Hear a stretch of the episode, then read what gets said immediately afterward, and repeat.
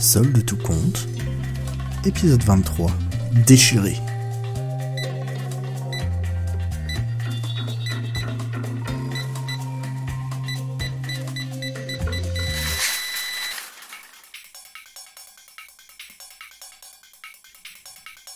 Un espace pareil, ça demande de l'attention.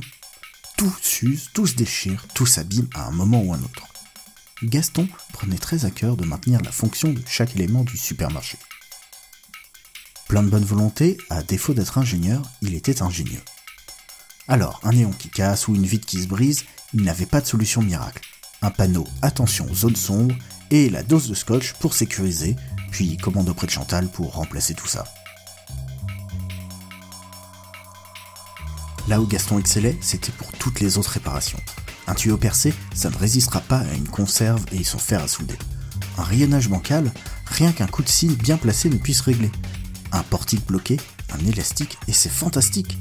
Un tapis de caisse percée, hmm, trois tours de cellophane et c'est réglé. Même pour ses collègues, il était présent. Un rétroviseur en biseau, un nouveau tour de rouleau. Un vélo crevé, regarde ce qu'on peut faire avec ce chewing-gum et un peu de volonté.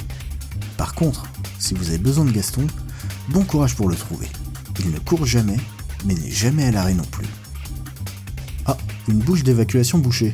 Gaston arrive, il est équipé. Il trouve utilité improbable pour chaque détail de son attirail. La cafetière de la salle de vie, entièrement composée de vieilles perceuses. Et son ingrédient secret? Un dé de chartreuse. Même ses ourlets sont réalisés à la graffeuse. Gaston n'a pas le temps de niaiser, sinon il va devoir se presser.